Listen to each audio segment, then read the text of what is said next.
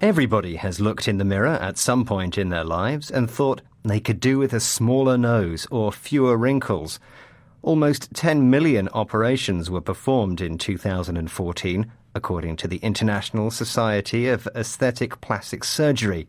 Eyelid surgery topped the list of the five most popular procedures, which included breast augmentation and rhinoplasty. We hear a lot about cosmetic surgery these days, but what many people may not realize is that reconstructing someone's face has an ancient past. There are reports of treatments to restore a broken nose in ancient Egyptian documents.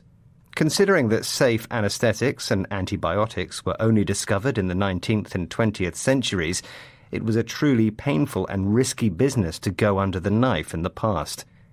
But as far back as the mid 15th century, nose jobs were carried out using skin taken from the upper arm. Plastic surgery went through a revolution during World War I.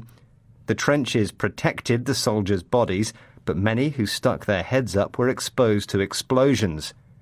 New techniques were developed by Harold Gillies, who ran a ward at the Cambridge Military Hospital in Britain, and later a whole hospital dedicated to helping disfigured soldiers. Many wounded men at the time couldn't stand looking at their own faces. There were no mirrors in the hospital. In parks near the hospital, some benches were painted blue to signal to patients with facial injuries they could sit there. And it was a way of telling local residents to prepare for the shock of seeing someone with a disfigured face. Plastic surgery has come a long way since then. It reconstructs what does need reconstructing, but it also makes people with no particular problems feel more confident. Bigger breasts, straight nose, facelift, in many cases, cosmetic surgery isn't a necessity at all, just a choice.